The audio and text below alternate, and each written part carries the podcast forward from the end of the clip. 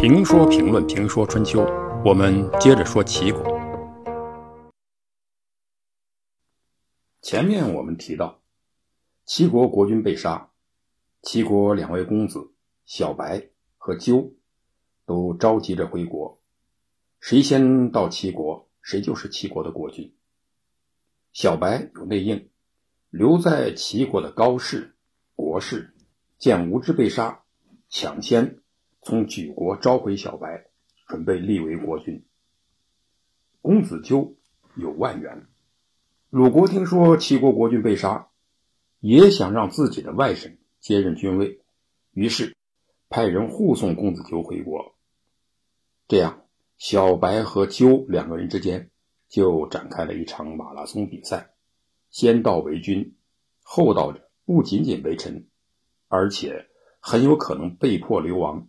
或者被杀，那么两个人谁赢得了这场比赛呢？我们先来看看两个人所处的地理位置。公子纠在鲁国国都今天的山东曲阜，距离齐国国都临淄大约两百公里。公子小白在莒国，莒国在今天的山东省莒县，距离临淄稍近一些，但大约也有两百公里。曲阜、莒县与临淄几乎形成等边三角形，二百公里，在那个时代，怎么着也要三四天的时间。从记载推测来看，小白应该先得到消息，因此他应该或者很大可能先出发。但公子纠却有鲁国的支持，一方面可以动用鲁国的国力，另一方面还可以耍赖。于是，本来不公平的比赛，这个时候就显得更不公正了。一方面，鲁国派兵武装护送公子纠返回齐国；另一方面，纠的谋士管仲先知先觉，他带领了一支军队去打伏击，贺阻举国到齐国的通道，准备干掉小白，一劳永逸，把问题彻底解决。管仲的办法就是高，也许在管仲看来，这样的事情用得着比赛吗？把小白干掉不就完了吗？更大的可能是，管仲担心小白先到，为了阻止小白，没有办法的办法就是射杀小白，于是他带人在途中阻击。果不其然，小白的步伐应该是快了一些，他应该是领先的。管仲发现小白一行，便张弓搭箭，然后一箭射向小白。看到小白应声倒地，口吐鲜血，确认小白已经死去，管仲这才派人飞报鲁国，向老板交差。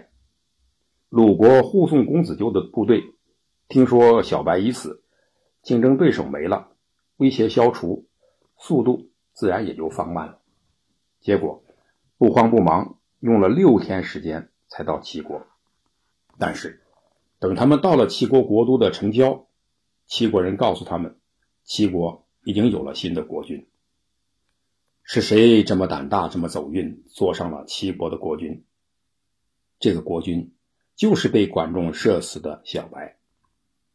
原来小白并没有被射杀，管仲是一个神箭手，春秋时期的士人和贵族。大多都有很好的箭法，但神箭手的这一箭射得太准了，一箭射到了小白腰带的带钩上。这小白呢，真是太走运了。小白有谋略，躺着不动，口吐鲜血，只不过是在装死。他有智慧装死，就有智慧做国君。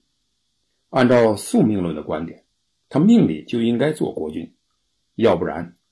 神箭手管仲的那一箭，怎么不偏不倚，刚好射在他的带钩上？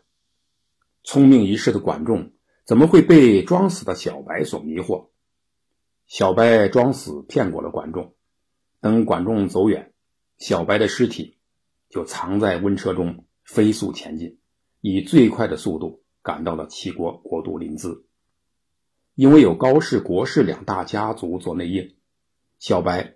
顺利的进入了齐国都城，等公子纠一行到达齐国国都的时候，吕小白已经被立为国君了。这个国君就是后来叱咤风云的齐桓公。